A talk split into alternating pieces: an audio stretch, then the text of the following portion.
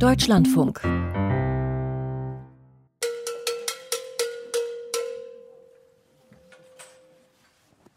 Hallo, herzlich willkommen hier beim Kölner Kongress. Bitte entschuldigen Sie den kleinen äh, archaischen Ohrenöffner hier, aber ich finde, dass diese Glocke ganz wunderbar akustisch demonstriert, worüber wir jetzt gleich eine Stunde lang ungefähr sprechen wollen.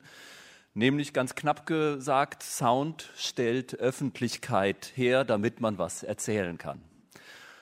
Politisch zum Beispiel, im Parlament, gesellschaftlich, in der Kirche oder im Radio. Und ein ganz wesentliches Scharnier in dieser Verbindung von Öffentlichkeit und, äh, ähm, und Erzählen und Sound, das ist die Kunst. Und zwei Kunstrichtungen haben das ganz besonders in den Fokus gerückt in den letzten 30, 40, 50, 60 Jahren, je nachdem, wie man zählt. Das ist einerseits die Klangkunst, andererseits die Radiokunst. Da gibt es Schnittmengen, aber auch Unterschiede. Gemeinsam sind vielleicht Fragen, äh, wie gestalten wir Öffentlichkeit mit Sound, durch Sound? Was erzählt Sound über Öffentlichkeit und Gesellschaft? Wie verhält sich Sound zu anderen Medien? Solche Fragen werden uns beschäftigen jetzt. Und dazu haben wir vier prominente Akteure von Klang- und Radiokunst in Deutschland eingeladen.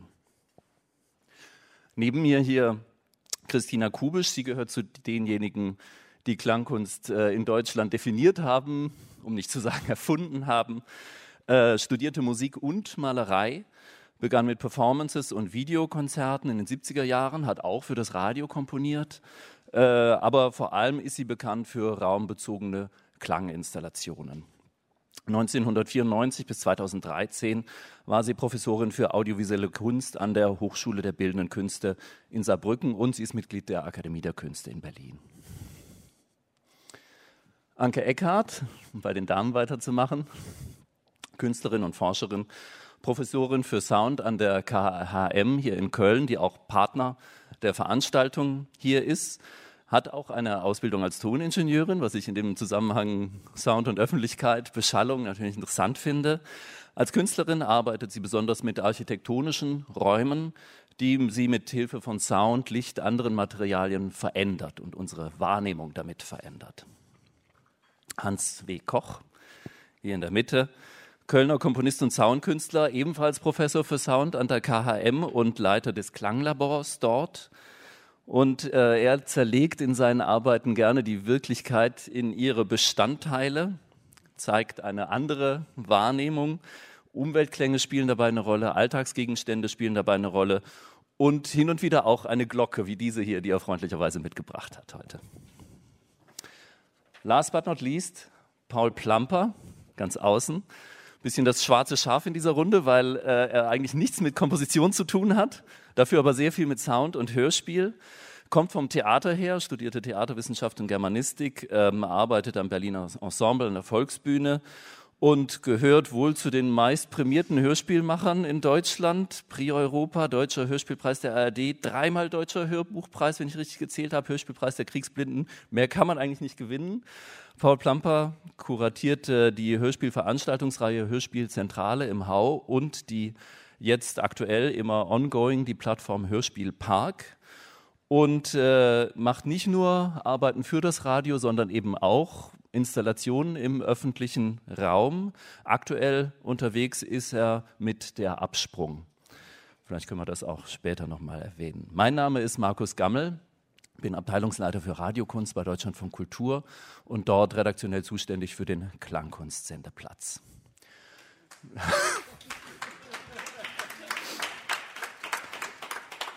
Steile These zum Einstieg. Ist Sound nicht eigentlich immer öffentlich? Man kann ja, wenn man Ohr an die Wand legt, irgendwie immer irgendwas davon wahrnehmen, was dahinter passiert. Man kann aber nicht durchgucken. Oder um das Feld, über das wir reden, von hinten aufzuzäumen, gibt es doch so etwas wie einen privaten Sound. Und was wäre das? Vielleicht machen wir einfach mal eine kurze Runde, um ins Gespräch zu kommen. Christina, genau, die Mikros einfach in die Hand nehmen. Oh Gott.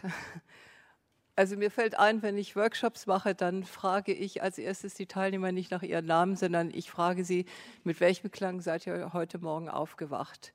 Und dieses allererste, was man hört, wenn man vom Schlaf wieder in sozusagen das tägliche Leben eintritt, das äh, ist meist sehr einschneidend und daran erinnern sich alle. Das kann das Schnarchen einer Katze sein oder das kann einfach ein Auto sein. Es kann jemand da sein, der an einem Fenster vorbeigeht. Aber es sind immer sehr persönliche Erlebnisse. Und ich glaube, das würde ich so als persönlichen Sound auch bezeichnen. Ähm, ich würde auch sagen, es sind äh, Klänge, die nicht unmittelbar für andere zugänglich sind, wie zum Beispiel mein Magenknurren jetzt gerade. Das hören Sie Gott sei Dank nicht. Aber äh, wenn man es wirklich äh, ernsthafter betrachten würde, dann müsste man sich über, zuerst mal Gedanken machen, was ist öffentlich und was ist privat. Weil das ist nicht so einfach zu trennen. Selbst das, was ich in meinen vier Wänden tue, ist auch in einer gewissen Weise öffentlich. Das äh, kann dadurch sein, dass ich Nachbarn habe. Es kann aber auch dadurch sein, dass das Wirkungen zeitigt, die dann vielleicht später eintreffen. Also äh, jein, würde ich sagen. Auch ich glaube, kann man mich hören? Ja. Äh, dass es etwas Privates gibt im Zusammenhang mit Sound. Ähm, dabei finde ich aber weniger die Frage interessant, was sind private Sounds oder was hören wir oder vielmehr würde mich interessieren, wie hören wir und ich glaube, je nachdem, wie wir hören, können alle Sounds private Sounds werden. Und ich würde in dem Zusammenhang gern auf das Jugendwort des Jahres 2015 verweisen, der Smombi. Ähm, eine Kombination aus dem Smartphone und dem Zombie und ähm, in dem Zusammenhang auch auf die mediensoziologischen Betrachtungen von Michael Bull, der sich mit dem iPod und der iPod-Kultur auseinandergesetzt hat, also mit zumeist Jugendlichen, die im öffentlichen Raum mit Kopfhörern unterwegs sind und dadurch was auch immer sie hören, in ihre private Welt eintauchen und abtauchen, währenddessen sie im öffentlichen Raum präsent sind. Und nur um das abzurunden, heutzutage, glaube ich, spielt das eine Rolle in Bezug auf Games und ähm, VR, also virtuelle Re Realität, die aus technologischen Gründen immer noch sehr private Erfahrungen für eine Person sind. Also eine Überschneidung eigentlich von privat und öffentlich. Ja. ja. Paul Plamper? Äh, also privat gemeint ist, also um auf Herrn Koch zurückzukommen, glaube ich dann, äh, es gibt nur privat gemeintes. Also wenn ein Kind nur mit seinen Eltern irgendetwas teilt oder nur in einer bestimmten Weise so mit jemand anders spricht und es einfach privat meint und dann gibt es das, was die ähm, Hörer oder Nachbarn äh, und so weiter daraus machen. Also, aber privat gemeint gibt's äh, in meinem Umfeld gibt's einiges. Da, aber der Rest ist dann immer Öffentlichkeit, je nachdem, wer zuhört oder äh, im Raum ist oder auch von draußen zuhört. Das finde ich schon mal interessant, dass äh, diese Unterscheidung ja offenbar sehr mit unserer Wahrnehmung dazu, zu tun hat und wie wir sie fokussieren und äh, worauf wir unsere Aufmerksamkeit richten, welchen Kontext wir jeweils mithören. Und äh, das finde ich ist auch etwas, was wie so ein gemeinsamer Nenner ist von sehr vielen, vor allem früheren Arbeiten der äh, Klangkunst, dass es oft darum geht, überhaupt erstmal ein Bewusstsein zu erzeugen für Sound, der ganz oft an uns vorbeirauscht, weil der Fokus ganz woanders ist, auf dem visuellen, auf dem, wie komme ich jetzt von A nach B, auf dem sprachlich-semantischen. Und ähm, um das ein bisschen zu illustrieren, ich habe äh, alle Teilnehmer des Podiums gebeten, zwei Klangbeispiele parat zu haben, ein eigenes und ein fremdes. Und äh, eines, finde ich, könnte das sehr gut zeigen. Äh, das ist eine Arbeit von Akio Suzuki, die Hans W. Koch mir genannt hat, die wir jetzt gar nicht hören können, weil man sie eigentlich nur in Situ hören kann. Hans W. Koch Otodate heißt das. Was, wie, wie gestaltet, gestaltet sich dieses Stück? Also zuerst mal muss ich mich entschuldigen. Äh, ich habe es redlich versucht, von der Aufnahme zu machen. Es geht um die Arbeit von Akio Suzuki, der äh, keine eigenen Klänge erzeugt und keine Vorrichtungen macht, außer einer Markierung auf einem Boden im öffentlichen Raum.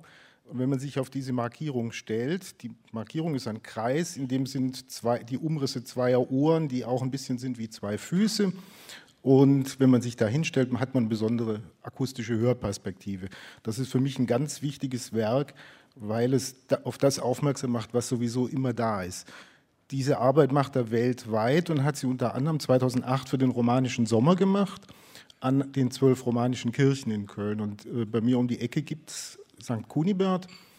Da hat er das an einer Ecke dieser Kirche gemacht. Wenn man vor der Kirche steht, die rechte Ecke. Und dann hört man mit dem einen Ohr runter zur Rhein-Uferstraße und mit dem anderen Ohr rüber zum Krankenhaus, dem Marienhospital. Das heißt, man kriegt zwei nicht ganz kontingente akustische Informationen und das kann sehr interessantes Hörerlebnis sein. Ähm, ich habe versucht, das aufzunehmen. Das ist wegen den Sturmtiefs ging es einfach nicht. Sie würden dann nur Windgeräusche hören. Ich würde Sie lieber dazu einladen, äh, gehen Sie mal nach St. Kunibert, stellen Sie sich an der Ecke direkt mit der Nase davor oder suchen Sie sich eine andere Ecke, wo Sie in zwei Richtungen hören können und dann haben Sie mehr davon, als wenn Sie jetzt hier ein übers äh, Lautsprecher hören würden. Diese Art von Sensibilisierung, wenn man jetzt mal so ein bisschen einen historischen Horizont aufmacht, geht ja, kann man ja im Grunde zurückführen auf John Cage. Für mich ist das immer so ein Urknall für Klangkunst und dieses Bewusstmachen von Hören und Sound. 4 Minuten 33 für einen Pianisten, in dem kein, kein Ton gespielt wird und man dann eben überhaupt erst der, der Klänge bewusst wird. Und ähm, das hat natürlich sehr weite Kreise gezogen, ganz viele Deklinationen ähm, empfangen. Und ich finde eine sehr interessante und sehr heutige Christina Kubisch, ich weiß, Sie wollten gerne mit dem historischen Beispiel anfangen. Ich würde aber gern eigentlich einsteigen mit deinem äh, eigenen Stück. Äh, Electrical Walks ist eine Werkreihe, die du schon seit vielen Jahren betreibst, wo man im Grunde auch so eine Bewusstmachung erfährt. Man hört dann nämlich die elektromagnetischen Wellen, die uns im öffentlichen, aber nicht nur im öffentlichen Raum ständig umgeben. Wie funktioniert das? Ja, die Leute haben sehr große Kopfhörer auf, da drin sind Kupferspulen und durch Induktion werden die elektromagnetischen Felder, die uns umgeben, hörbar gemacht. Also es sind nicht an und für sich Klänge, sondern eigentlich äh, elektrische Frequenzen, die umgewandelt werden eins zu eins. Und das Beispiel, was ich mitgebracht habe, ist aus Shanghai, wo ich im letzten Jahr war. Und die ganzen äh, Sounds sind innerhalb einer Stunde aufgenommen worden, wo ich durch Pudong, eines der großen äh, Zentren von Shanghai, der kommerziellen Zentren, gelaufen bin. Ich kann dann hinterher auch sagen, was es war, vorher lieber nicht. Wir hören uns das mal an.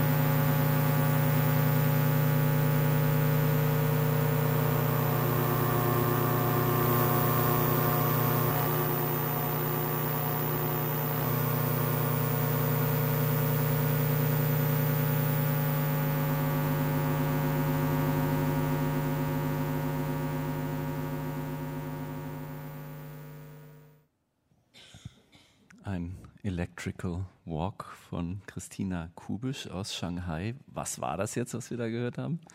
Also ich muss es mir auch selbst aufschreiben. Äh, zuerst war es eine Alarmanlage für einen fetten Ferrari, der in einer Untergrundgarage stand. Dann äh, ein Bankautomat, LED-Texte, die eben am Bahnhof gewisse Informationen gaben. Dann war es ein Tunnel mit rotierenden Lichtern und dann eine Luxus Mall, äh, das waren diese rhythmischen Klänge, da gibt es sehr viel Security. Ähm, also wo sozusagen die Waren geschützt werden durch gewisse Sensoren. Und das Ende war dann eben der Stock Exchange von Shanghai, also die Börse.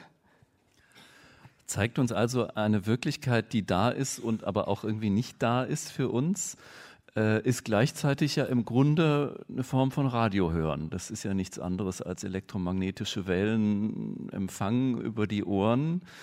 Und das würde ich gerne mal kurz eng führen.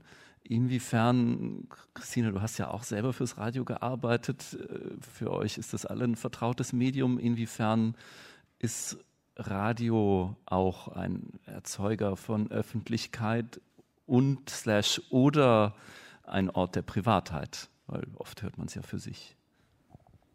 Soll ich antworten?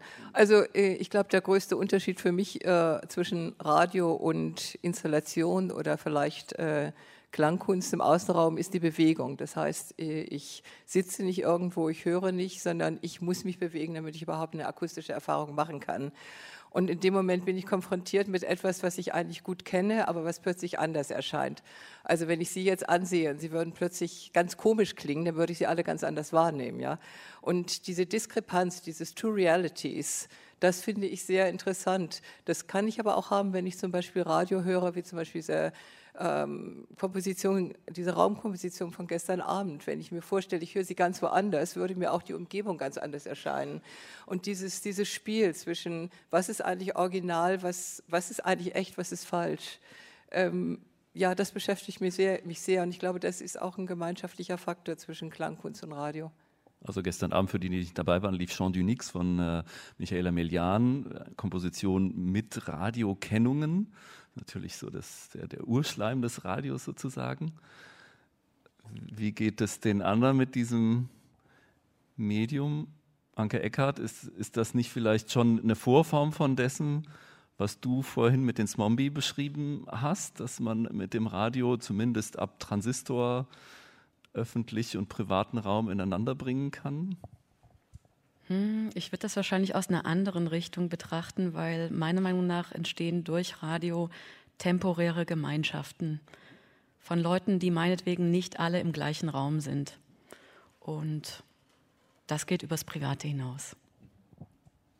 Ich denke auch, es ist einfach ähm, dem Radiohörer aber oft einfach nicht bewusst, dass er Teil dieser Gemeinschaft ist, die gerade zuhört. Also das ist der große Unterschied dann für mich, dass ich in einer Installation, da definiere ich den Raum, da definiere ich die Technik, da kann ich auf die Dynamik Zugriff nehmen ähm, und vor allem damit spielen, dass dem Besucher bewusst ist, dass er gerade Teil einer Gemeinschaft ist, die hört, weil noch andere Leute den Raum betreten und die das eben alle dann zusammen gemeinschaftlich äh, auch gefühlt erleben.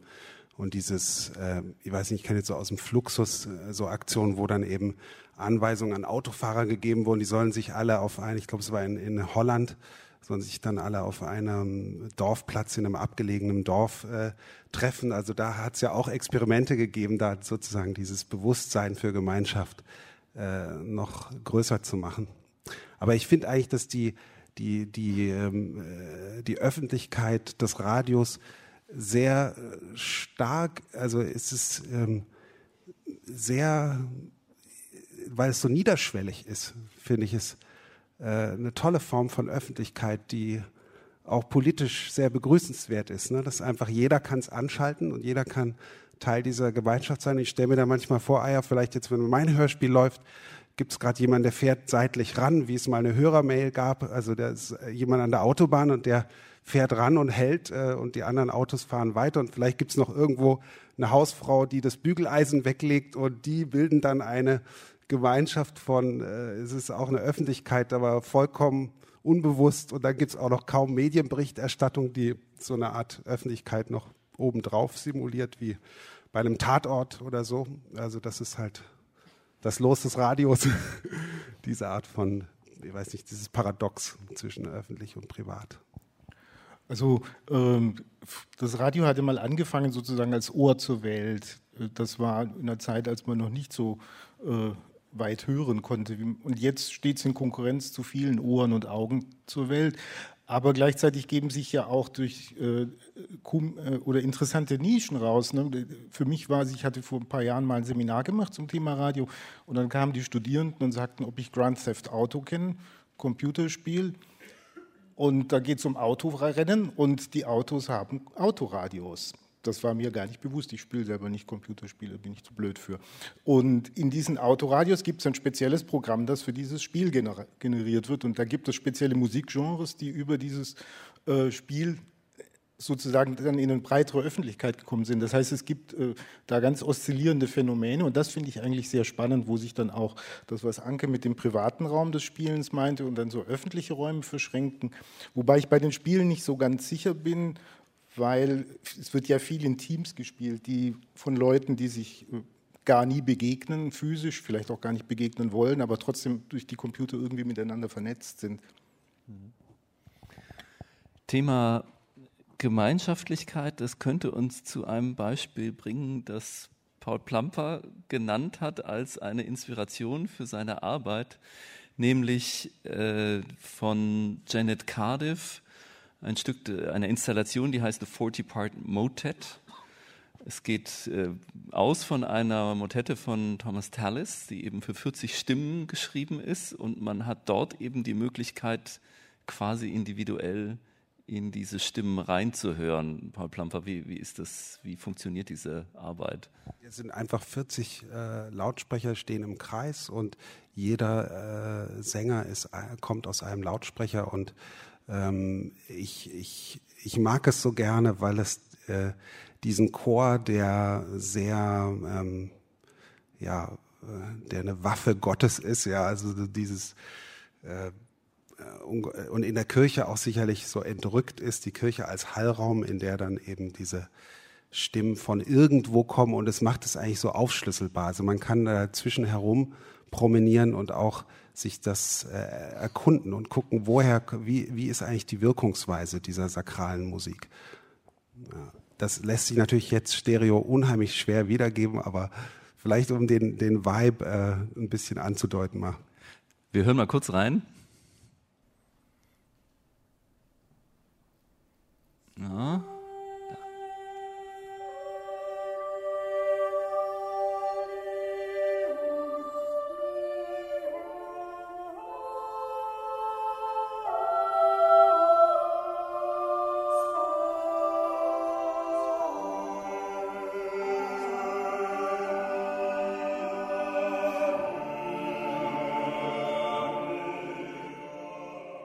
jetzt quasi vorstellen, dass man zu jeder einzelnen dieser 40 Stimmen hingehen kann und eben hören, was sie äh, singt und dann äh, permanent im Verhältnis zu den anderen den Fokus verschieben kann. Und das finde ich auch deswegen interessant, weil es für mich im Grunde die, äh, eine der allerfrühesten Klanginstallationen ist. Ähm, das kommt ja aus der venezianischen Mehrchörigkeit, wo man in den Kirchen an den Balkons verschiedene Chöre hatte und damit eine besondere Art von Räumlichkeit erreicht hat ähm, die lang vor John Cage uns so eine Art Raumerlebnis ermöglicht und auch dieses Frontale eben aufspaltet, also Öffentlichkeit eher polyphon im Grunde definiert. Ähm, der, der Raum, der, der architektonische und sein Nachhall ist ein anderes Thema, was ganz oft vorkommt in der Klangkunst, unter anderem in einer Arbeit von Anke Eckhardt, die wir vielleicht auch kurz reinhören könnten. Sie heißt Haut, Dry, Wet. Und da geht es im Grunde darum, einen Raum zum Instrument zu machen. Kann man das so zusammenfassen? Ja, kann man so zusammenfassen. Inspiriert hat mich das äh, tatsächlich äh, ein, ja, wie sage ich es? Fange ich nochmal von vorne an. Ähm, ich bin auf die Arbeit von Marianne Amasche gestoßen, die kurz vor ihrem Tod, also es muss so 2007 gewesen sein, am MPAC in den USA, einem Medienzentrum, ähm, zur Architektur, dieser ungewöhnlichen Architektur gearbeitet hat. Und sie hat versucht, diesen Raum, dieses Gebäude zum Klingen zu bringen. Also hat den Resonanzen nachgespürt, hat sich mit der Schallausbreitung durch die Klimaanlage im Gebäude beschäftigt. Und ähm, das fand ich interessant. Und auch ich habe mich damit beschäftigt, Gebäude zu lesen. Also ja, akustisch zu lesen und sie auditiv erfahrbar zu machen. In dieser Ausstellung, die jetzt äh, gerade erwähnt wurde, das war letztes Jahr in Köln im Museum für angewandte Kunst, ähm, ging es mir darum, den großen öffentlichen Raum, die Haupthalle, hörbar zu machen. Äh, also als ob man in diesen Körper, wenn man jetzt mal die Analogie ähm, aufgreift, das Gebäude als Körper, die Wände, der Boden, die Decke als Haut, als ob man in diesen Körper als Besucherin, Besucher hineingehen könnte und im Inneren des Bauches steht und diesen Körper hört.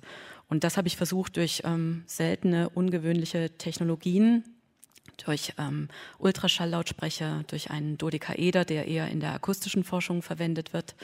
Und äh, mir ging es darum, einerseits sozusagen diese Phänomene des Raumes, den Nachhall hörbar zu machen, aber auch sozusagen in die Geschichte dieses Gebäudes hineinzuhören und zu hören, was erzählt uns das über das Architekturverständnis dieser Zeit, als der Raum gebaut wurde, ähm, was hat an diesem Ort äh, früher schon stattgefunden und das alles miteinander in eine Komposition zu bringen.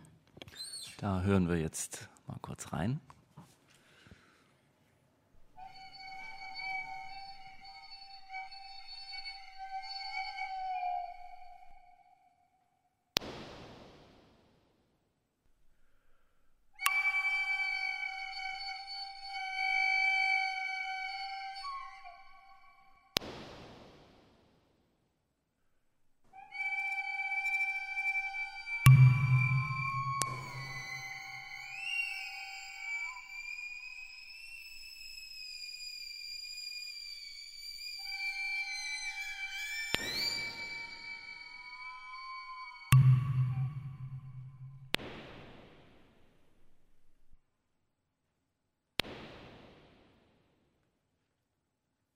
schwingen.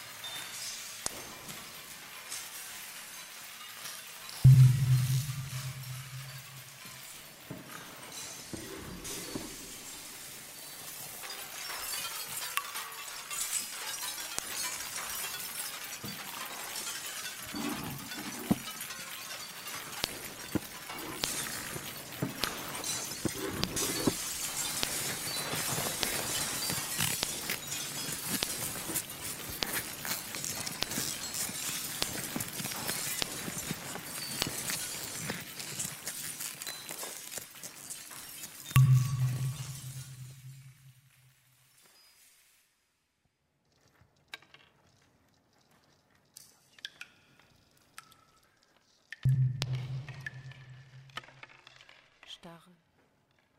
Ich blende hier mal ähm, das Beispiel, es kommt noch eine Sirene, es kommen noch viele Ereignisse in diesem Raum. Äh, was ich daran toll finde, ist, dass da die Technologie, die verwendet wird, um Räume akustisch zu konstruieren, quasi ausgestellt wird. Ne? Diese Impulse werden ja auch genutzt, um Räume zu vermessen, um einerseits die Räume architektonisch anzupassen, andererseits aber auch, um sie im Studio nachbauen zu können. Und das sind alles so Prozesse, die für uns Normalhörer subkutan ablaufen. Wir kriegen das nie mit. Wir, wir denken immer, wir sind hier irgendwo. Das, man hat eher einen visuellen Eindruck von einem Raum, als dass man genau beschreiben könnte, wie er akustisch ist. Aber hier wird eben genau das gezeigt für die Ohren. Also tatsächlich ähm, mit diesem Dodekaeder kann man eine Impulsantwort des Raumes erzeugen und damit einen akustischen Fußabdruck des Raumes generieren. Ähm, der besteht aus diesem Nachhall und konkret das MAG ist halt wirklich eine riesige, kahle, nackte Halle, die äh, an ein offenes Treppenhaus anschließt, was bis zum Dach hochgeht. Und dies erzeugt natürlich einen Nachhall von knappen sechs Sekunden. Und man kann sagen, visuell ein wirklich beeindruckender, offener Raum mit einem schönen Blick zum Hof, akustisch, ähm, wenn das ein sozialer Raum ist, irgendwie auch ein Desaster, weil Kommunikation in so einem Raum fast unmöglich ist, wenn man nicht gerade ganz nah beieinander steht und keine anderen Geräusche im, äh, im Raum gleichzeitig stattfinden. Du erzeugt der Raum dann eben auch eine Form von Öffentlichkeit, die dort möglich ist oder eben nicht möglich ist. Ne? Das ist äh, Exakt, also um sich sozusagen. hören zu können, muss man ganz nah beieinander stehen.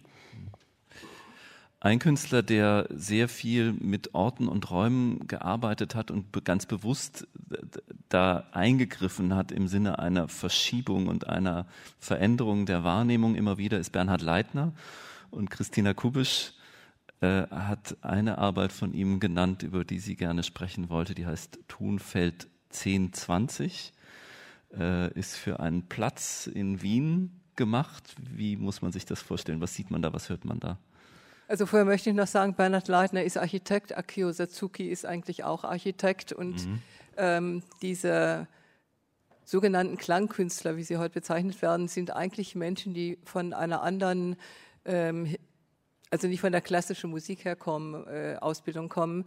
Und das ist in der Klangkunst sowieso so. Es gab eine große Ausstellung in Berlin und ich habe mal durchgezählt, ich glaube von 100 Künstlern waren vielleicht vier, die eine klassische Ausbildung hatten. Das heißt, die Menschen, die sich mit Klang beschäftigt haben, vor allem in den 60er, 70er Jahren, ähm, wollten eigentlich auch was anderes. Sie wollten wirklich Klang in den öffentlichen Raum bringen. Und es ging auch noch darum, dass das Geräusch, was ja heute überall als Klang, als Musik anerkannt ist, eben damals so eine stiefmütterliche Stellung hatte. Es wurde eigentlich nicht akzeptiert überhaupt als Teil von Musik. Und Bernhard Leitner hat sehr, sehr früh angefangen, dazu in New York auch Versuche zu machen. Wie höre ich? Wie dreht sich ein Klang? Wie verändert er sich?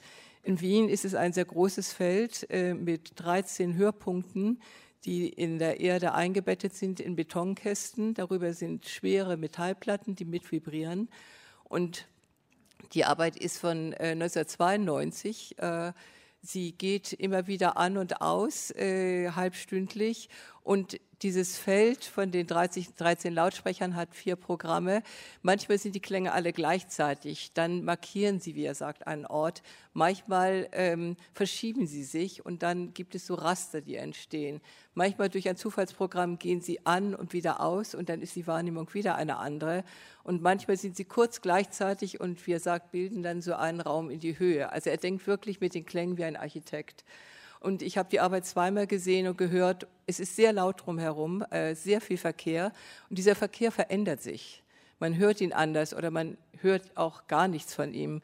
Und er sagt so einen schönen Satz, äh, den möchte ich gerne vorlesen. Er sagt, selbst im lautesten Umfeld kann ein leiser, sinnvoll bewegter Tonraum die akustischen Nerven erreichen, seine künstlerische Aussage zu Gehör bringen. Das sind jetzt zwei Beispiele, die nicht vor Ort aufgenommen sind, sondern eben nur das Material.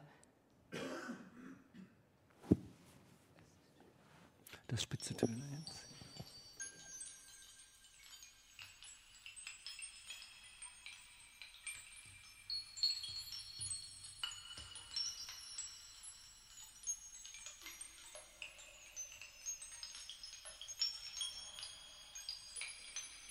Also hier ein Sound, der in Wien zu hören ist und ein anderer dann an einer anderen Stelle.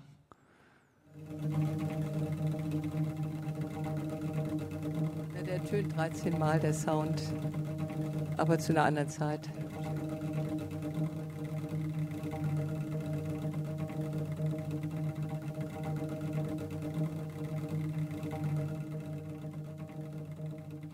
Ist interessant, dass sie beide so eine Art Körnung haben, also äh, in unterschiedlichen Frequenzbereichen so aufgeraut sind und damit wahrscheinlich auch so eine Art Raster-Kontrapunkt bieten zu dem ja dann durchgehenden Rauschen, wenn man sich das so vorstellt, was von der Straße kommt. Also damit auch die Wahrnehmung irgendwie anregen.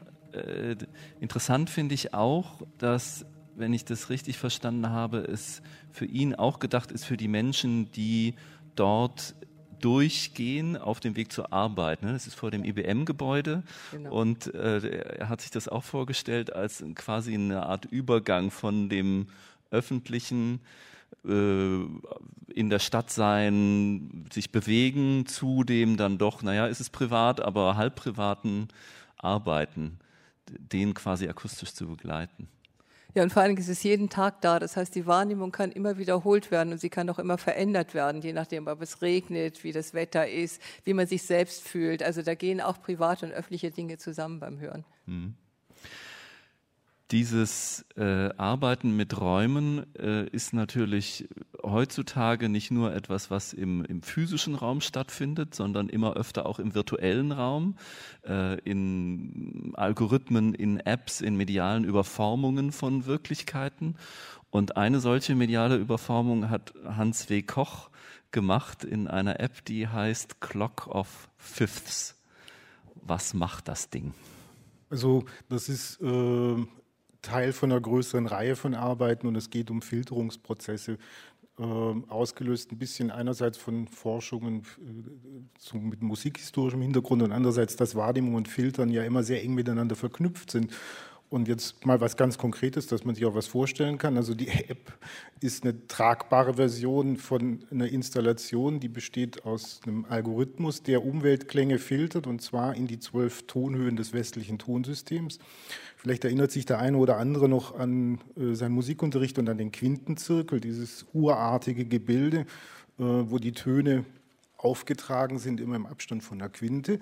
Und das hat ja sehr viel Ähnlichkeiten mit einem Ziffernblatt und genauso funktioniert die App auch. Es ist eine Uhr, nur die Zeiger wandern nicht durch Zahlen, sondern durch Töne und immer da, wo die Zeiger stehen, Stunden, Minuten und Sekundenzeiger, diese Töne werden hörbar gemacht und zwar im Raum von fünf Oktaven aus dem, was gerade um mich herum tönt.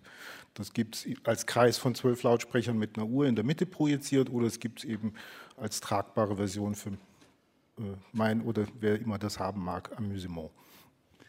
Und es gibt eine Art Komposition, die quasi hergestellt ist mit diesem Algorithmus es zu einem bestimmten Zeitpunkt. Es gibt äh, also das Beispiel, das Sie jetzt gerade hören, das ist äh, letztes Jahr auf einer Schallplatte rausgekommen und es ist eine Aufnahme, die ansonsten nicht verändert ist am Toten Sonntag letztes Jahr in Köln, nein 2017, 2017 in Köln, weil ich wohne ziemlich zentral und man hört sehr viel Glocken da, wo ich wohne.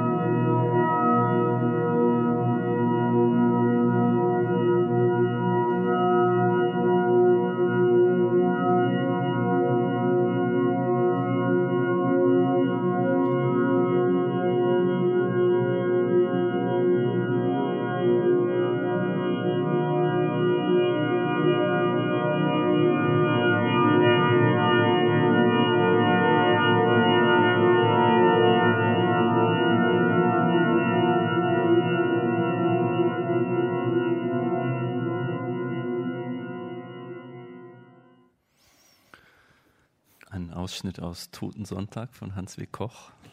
Nur, dass du nicht den Ausschnitt genommen hast mit den Glocken. Deswegen war das jetzt ein bisschen rätselhaft zu dem, was ich vorher gesagt habe. Entschuldigung, das ist die äh, Orgel an der Stelle, ja. Das war Aber egal. Ja. Also es gibt in der App noch zusätzlich einen Slider, mit dem man überblenden kann zwischen dem gefilterten und dem Originalsignal. Das war für den Einstieg zum Verständnis vielleicht ganz hilfreich. Aber man hört trotzdem ganz schön, wie dann bestimmte Töne, Frequenzen quasi hervorgehoben, rausgefiltert werden und wie sich das dann, kann man sich vorstellen, wie sich das weiter bewegt durch das Spektrum. Und das finde ich ganz interessant eigentlich als Bild für das, was unser Ohr, unser Gehirn im Grunde ständig macht, äh, aber unbewusst, sich bestimmte Frequenzen, Ereignisse, Botschaften, Informationen rauszugreifen, sie zu deuten, äh, sie neu zu kontextualisieren. Und das wird in den, sagen wir mal, doch eher kompositorisch, musikalisch, klangkünstlerischen Arbeiten oft subtil thematisiert, man muss sehr genau hinhören und es gibt aber eine andere Bewegung, das im Grunde semantisch, erzählerisch äh, direkt anzusprechen. Und ein Beispiel dafür wäre eine Arbeit von Paul Plamper, Ruhe 1, wo es um eine Situation geht, die in einem öffentlichen Raum sich abspielt und aber von sehr unterschiedlichen Menschen unterschiedlich wahrgenommen und gedeutet wird. Wie, was für eine Situation ist das? Genau, ein, ein Café und in der Installation eben elf Tische, darauf 29 Lautsprecher und aus jedem Lautsprecher kommt die Stimme eines äh, Gasts und ähm, die Stimmen laufen alle synchron ähm, und im Loop. Der Loop ist fünf Minuten lang und ähm, die Gespräche sind so gemacht, dass sie so unmerklich äh, am Ende wieder in ihren Anfang münden, also wie so eine Art Möbiusband äh, geschrieben und dann auch umgesetzt gewesen. Also äh, man war dann im Raum und konnte sich zwischen diesen Tischen hin und her bewegen. Äh, und ähm, wenn man fünf Minuten an einem Tisch blieb, dann war man wieder äh, unmerklich plötzlich am Anfang des Gesprächs. Und spätestens dann hätte man wechseln können, den Tisch und woanders zuhören und ein anderes Gespräch an einem anderen Tisch belauschen können. Und, ähm, aber der Hörer konnte sich eigentlich frei eine, sein eigenes Hörspiel oder seine eigene Erzählung da zusammen komponieren. Also manche sind, haben nur kurz in jeden Tisch reingehört, haben sich dann einen vorgenommen und den durchgehört. Also es war ganz unterschiedliche Gänge durch die Installation zu erleben eigentlich dann.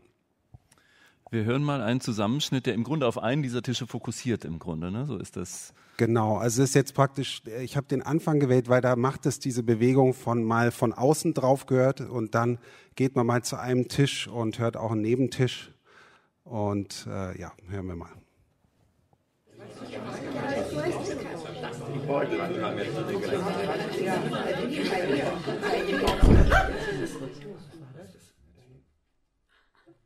alle schockiert gucken. Hast du das vorher gesagt? Was ist das? Scheiße. Guck mal ihre Gesichtsmimik.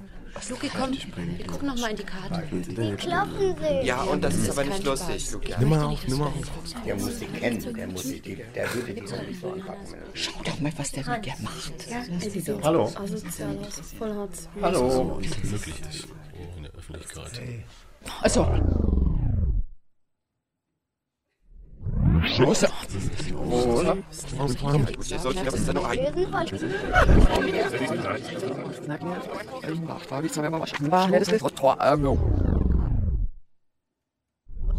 wollen wir auch doch die verwandtschaftlichen Beziehungen, ja, wollen wir doch auch mal pflegen wieder nach so, also wenig Zeit. haben wir uns ja auch nicht gesehen. Naja, also... So, was willst du denn haben? Schauen wir mal, was die überhaupt haben hier. Das ist eigentlich ganz gut hier. Also ich würde gerne Eis essen. Und ich denke, dass du sicher auch einen Cappuccino trinkst. Das tue ich auch. Gell? Ja. Ja. Kannst dich noch daran erinnern? ja.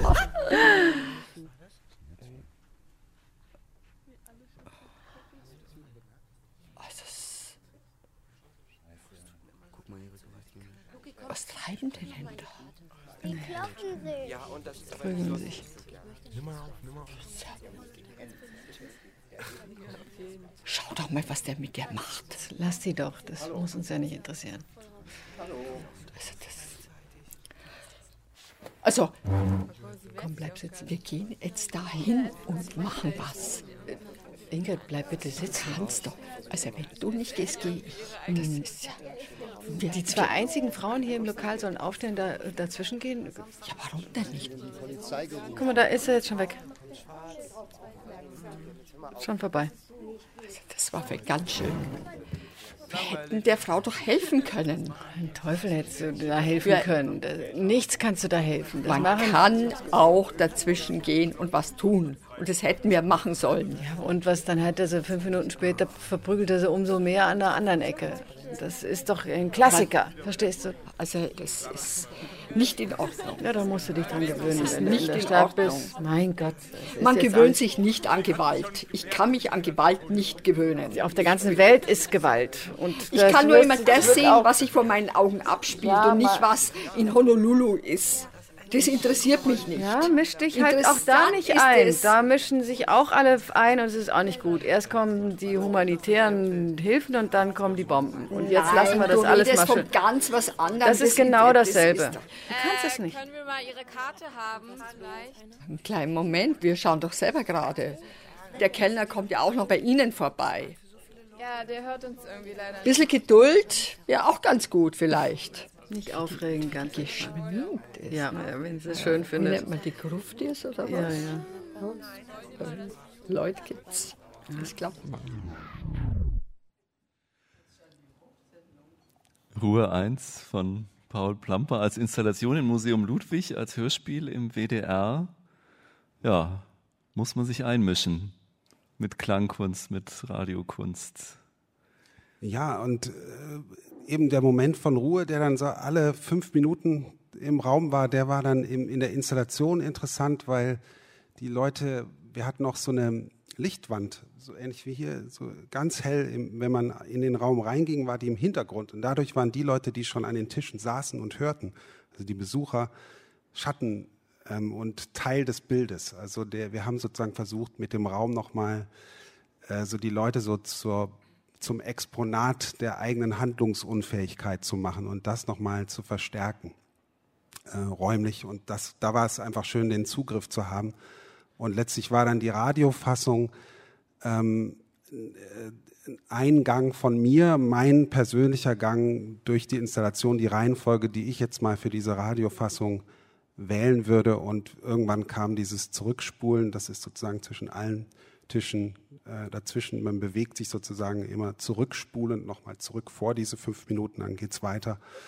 Und das war ganz interessant, weil wir im Raum hatten wir diesen Loop und dann in der Radioversion konnte man sich nochmal ganz anders äh, äh, jetzt mit der Dramatik, die man schon mal sehr räumlich gedacht hatte und eben loophaft, äh, war dann so die Entwicklung, dass ich eigentlich auch weggekommen bin von der üblichen Kurve, dass man am Schluss einen Höhepunkt hat, so die männlich geprägte äh, Höhepunktdramaturgie. Äh, dass man eben hier in diesem Fall hat es mich dahin geführt, dass ich, dass es eher immer leiser und immer zarter wird und man zum Schluss bei diesem äh, alten Ehepaar ist und mit denen so, also das ist eigentlich so ein Decrescendo äh, wird insgesamt. Das war dann so meine Version davon fürs Radio und ähm, ja, die Öffentlichkeit war, also der Besucher ist, ist ein Platzhalter. Also wenn er am Tisch sitzt, er ist, ist zwischen Lautsprechern, er ist stumm, er sagt nichts. Ähm, die aus den anderen Lautsprechern kommen, Stimmen. Das äh, mache ich öfters in meinen Installationen, dass da eben der Besucher was komplettiert oder äh, als Schweigender äh, thematisiert wird und das bewusst erleben kann, zusammen mit anderen. Ich finde das sehr spannend, weil äh, du gerade sagst, und dann kam die Radioversion. Äh, das ist ja auch etwas, das Klang, äh, Arbeiten mit Klang, ganz gleich auch im öffentlichen Raum oder in, in einem Museum, eine ganz bestimmte Erfahrung ermöglichen, die aber die Bewegung oder eine bestimmte Aktion des Besuchers mit impliziert. Und aus dieser Erfahrung ein Radiostück zu machen, ist ganz anders, als wenn man sich sagt, dies ist mein Skript und jetzt wird das Stück mal gemacht. Das heißt, es ist eigentlich eine Neufassung oder eine Übersetzung und da kommt man an ganz neue Fragen auch. Ja, und das das ist vielleicht etwas, was momentan auch relativ viel passiert. Und das, was ich auch toll finde, dass das Radio einem auch die Chance gibt, so etwas zu machen.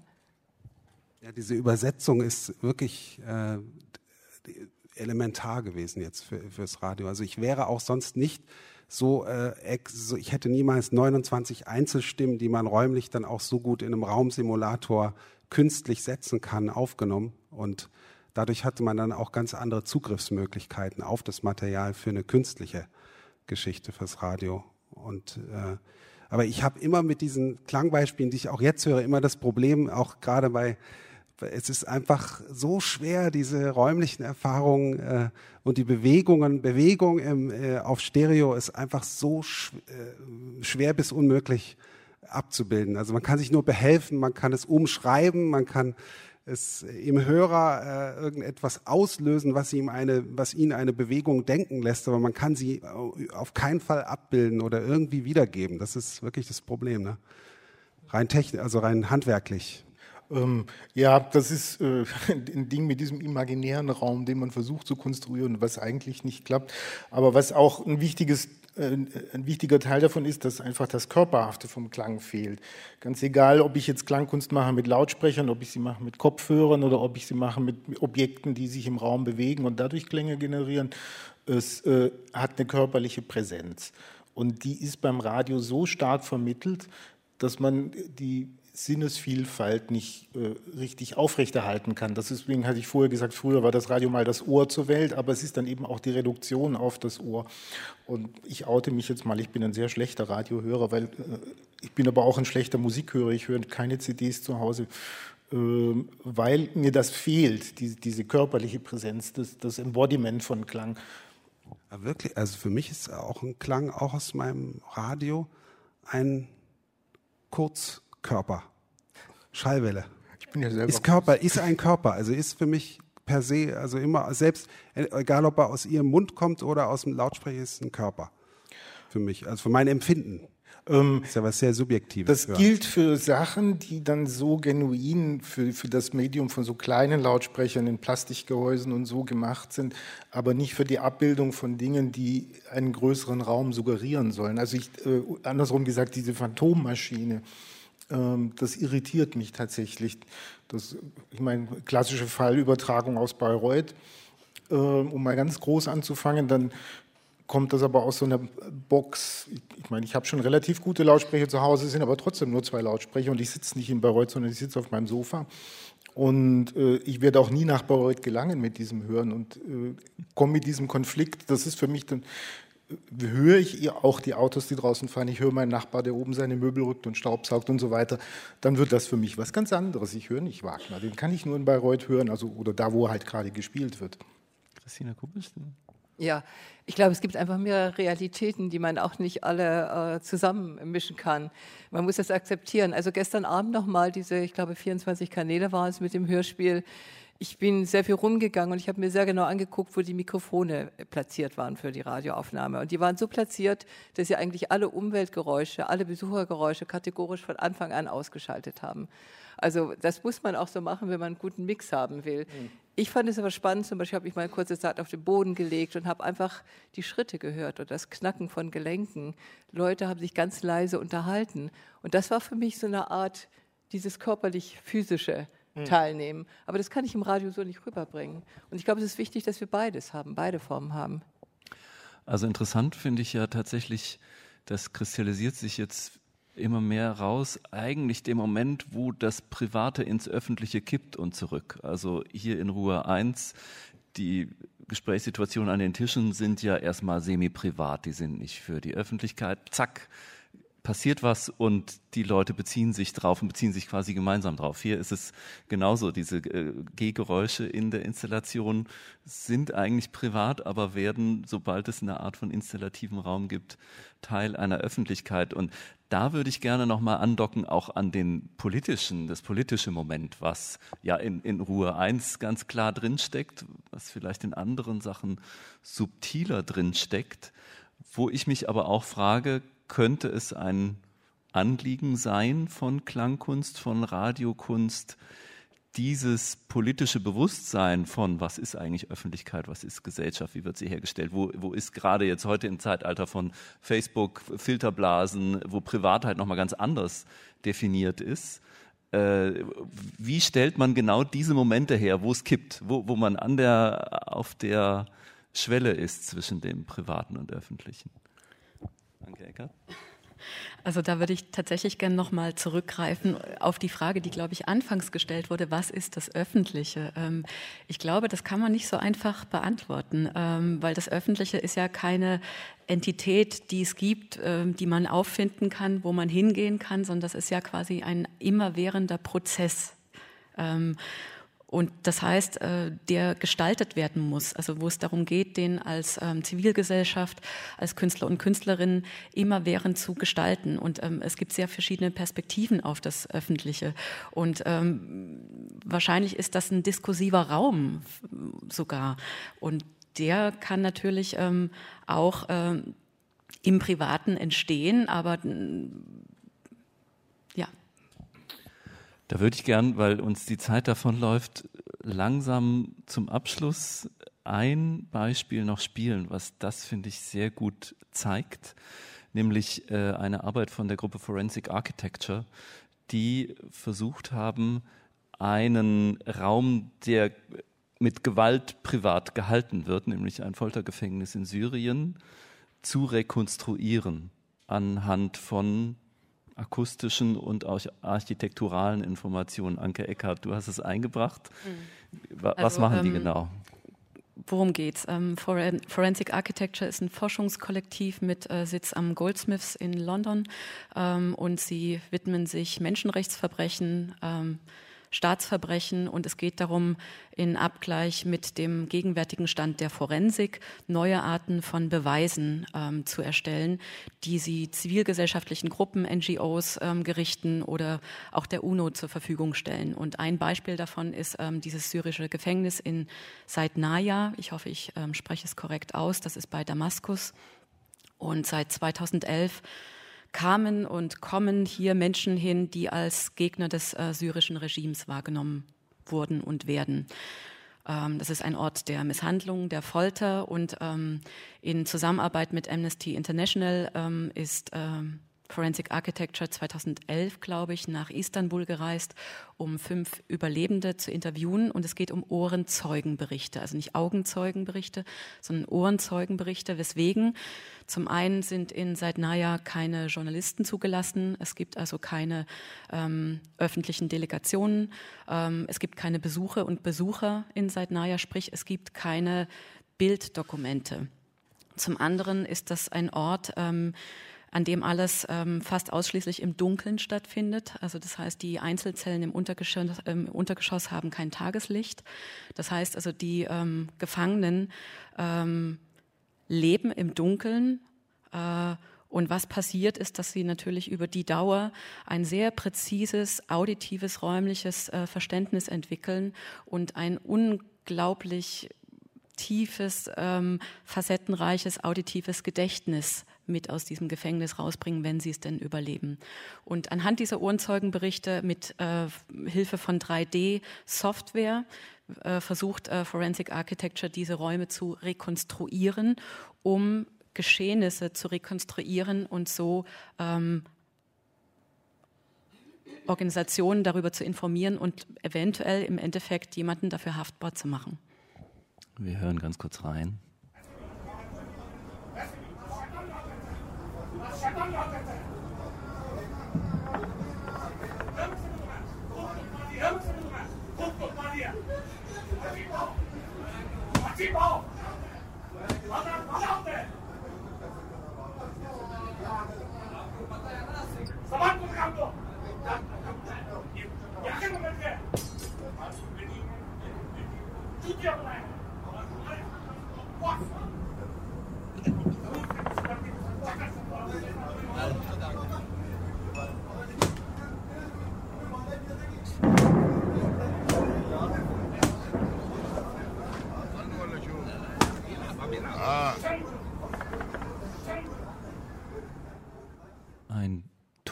Tonausschnitt aus der Webseite äh, von Forensic Architecture zu Saidnaya.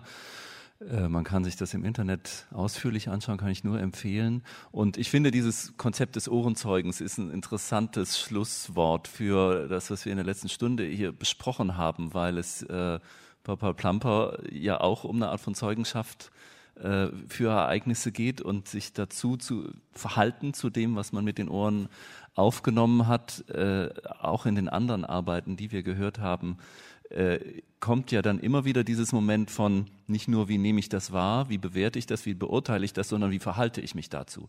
Das ist ja etwas, wohin uns Kunst immer wieder bringen möchte mit den unterschiedlichsten Mitteln.